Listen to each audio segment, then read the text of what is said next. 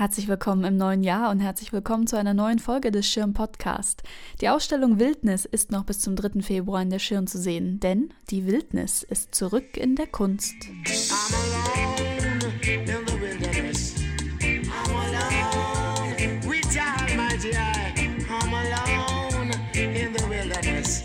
In der Ausstellung sind Werke von 1900 bis heute zu sehen. Doch gerade in der zeitgenössischen Kunst ist das Thema Natur wieder verstärkt zu sehen obwohl oder gerade weil wir in Zeiten leben, da nahezu der gesamte Globus entdeckt und erforscht ist und es nur noch wenige weiße Flecken gibt? Unberührte Natur, wo gibt es das denn noch? In Reservaten vielleicht, aber zählt das? Eingezäunte Natur? In der zeitgenössischen Kunst geht es jedoch nicht darum, Natur darzustellen oder uns unser Bedürfnis nach Natur vor Augen zu halten.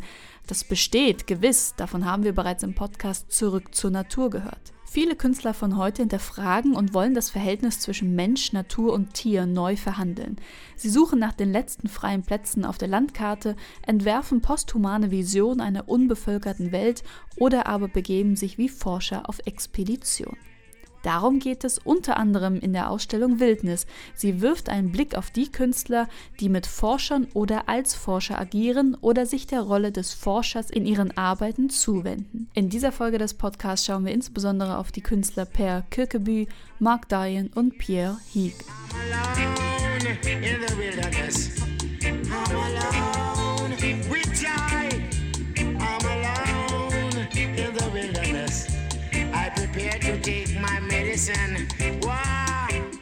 Das Wilde, Ungezähmte, das Nicht-Kultivierte hat Künstler seit Beginn der ästhetischen Moderne immer wieder in ihren Bann gezogen. Die Wildnis diente dabei auch immer als Projektionsfläche für das andere und das Fremde, verkörperte die Sehnsucht nach einem ursprünglichen Leben in der Zivilisation. Doch schon zuvor hatten sich Künstler der Naturdarstellung gewidmet. Seit Beginn der europäischen Entdeckungs- und Forschungsreisen im 15. Jahrhundert waren Künstler oft auf diesen Reisen dabei und maßgeblich daran beteiligt, die Forschungsergebnisse, die Zeugnisse, das Gesehene aus fernen Ländern festzuhalten und zu vermitteln. Es gab ja noch keine Fotografie, und selbst als diese in den Anfängen existierte, war das Equipment meistens zu sperrig und die lange Belichtungszeit stellte ein großes Problem dar dann lieber schnell skizzieren. Künstler waren im Dienst der Naturwissenschaft, der Ethnologie und damit meistens auch im Dienst der Politik und der Wirtschaft unterwegs.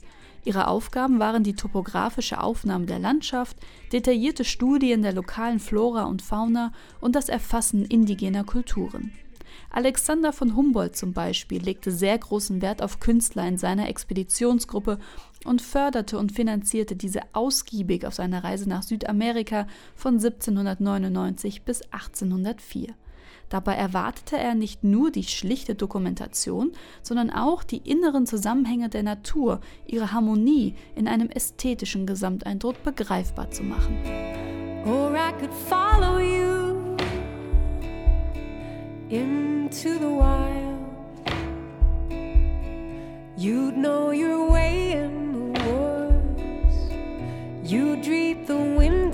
find places to hide. We'd live with the animals.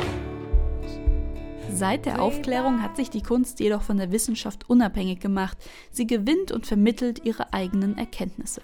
In diesem Zuge hat auch die Expedition einen Bedeutungswandel unterlaufen.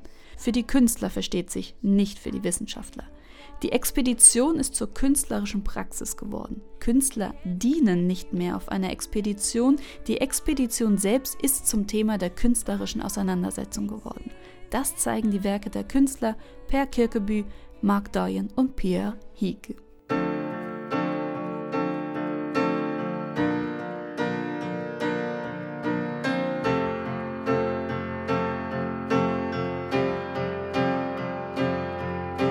Der dänische Künstler Per Kirkeby hatte zunächst Geologie studiert, bevor er 1962 durch die avantgardistische Künstlergruppe den Experimentierende Kunstskole in Kopenhagen zur Kunst fand. Während seines Geologiestudiums war er auf Expeditionsreise in Grönland, was ihn nachhaltig faszinieren sollte, und er kehrte viele Male auf diese Insel zurück. Als Naturwissenschaftler notierte und skizzierte er seine Beobachtungen und Erkenntnisse in seinen Feldbüchern.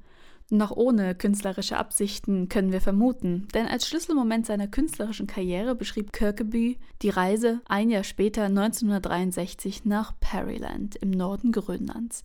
Neben seinen Feldbüchern waren dieses Mal auch 30 Zinkplatten im Gepäck und er begann vor Ort Radierungen anzufertigen. Ungewöhnlich für Landschaftsskizzen, denn Radierungen brauchen Zeit und gehen nicht so schnell anzufertigen wie eine Bleistiftskizze. Doch die schroffen Strukturen der Radierung waren perfekt, um der schroffen Landschaft Grönlands Ausdruck zu verleihen. In späteren Expeditionen und Radierungen abstrahierte Kirkeby die Landschaften immer weiter und gab seinen Grafiken eine künstlerische Ästhetik.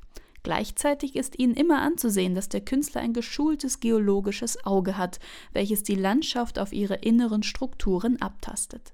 Es ist eine geologische Analyse der Landschaft mit künstlerischen Mitteln.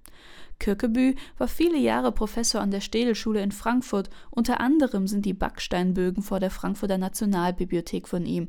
Er verstarb im Mai letzten Jahres. Auch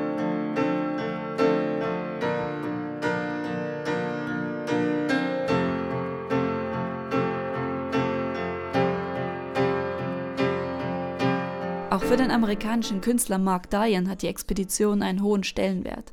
Im Gegensatz zu Kirkeby ist er kein studierter Naturwissenschaftler und das, was in seinen Werken nach Naturwissenschaft aussieht, ist vielmehr ein Theater, das er spielt.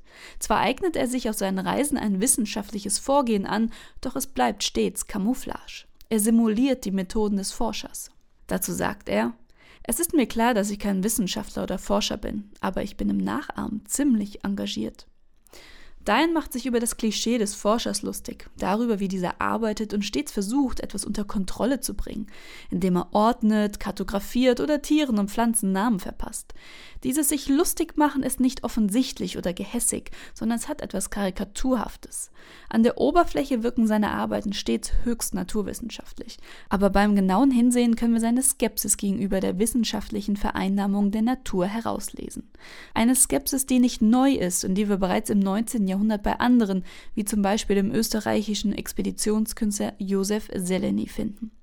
1858 reflektiert Seleny in seinem Reisejournal die Diskrepanz zwischen seinem persönlichen ästhetischen Erlebnis und dem wissenschaftlichen Blick.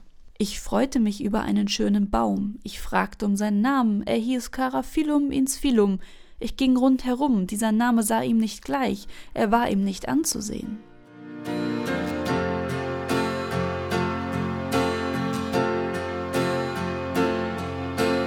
Der französische Künstler Pierre Hic geht noch einen Schritt weiter.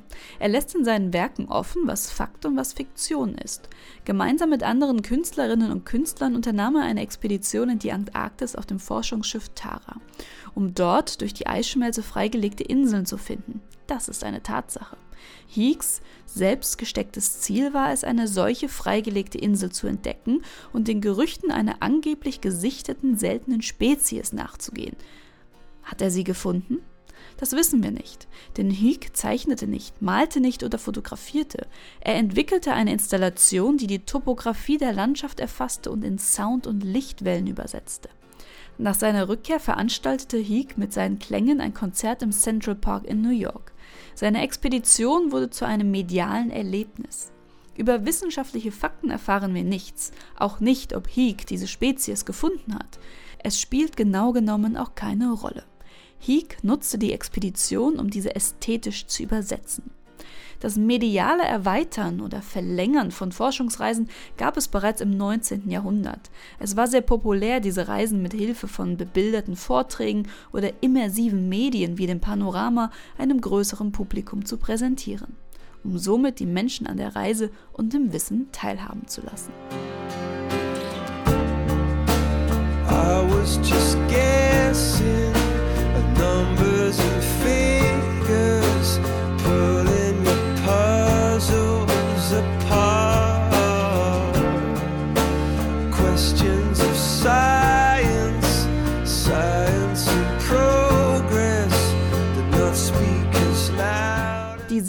nach Natur, der Künstler als Wissenschaftler und Forschungsreisender, ist in der zeitgenössischen Kunst wieder stärker präsent.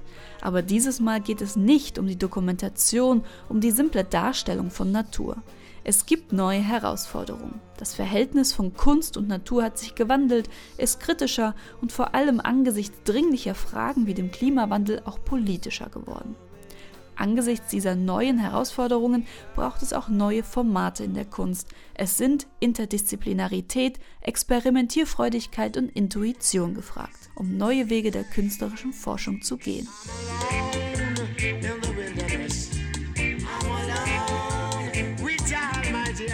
Das war eine weitere Folge des Schirm Podcast. Wir hoffen, er hat euch gefallen. Bis zum nächsten Mal.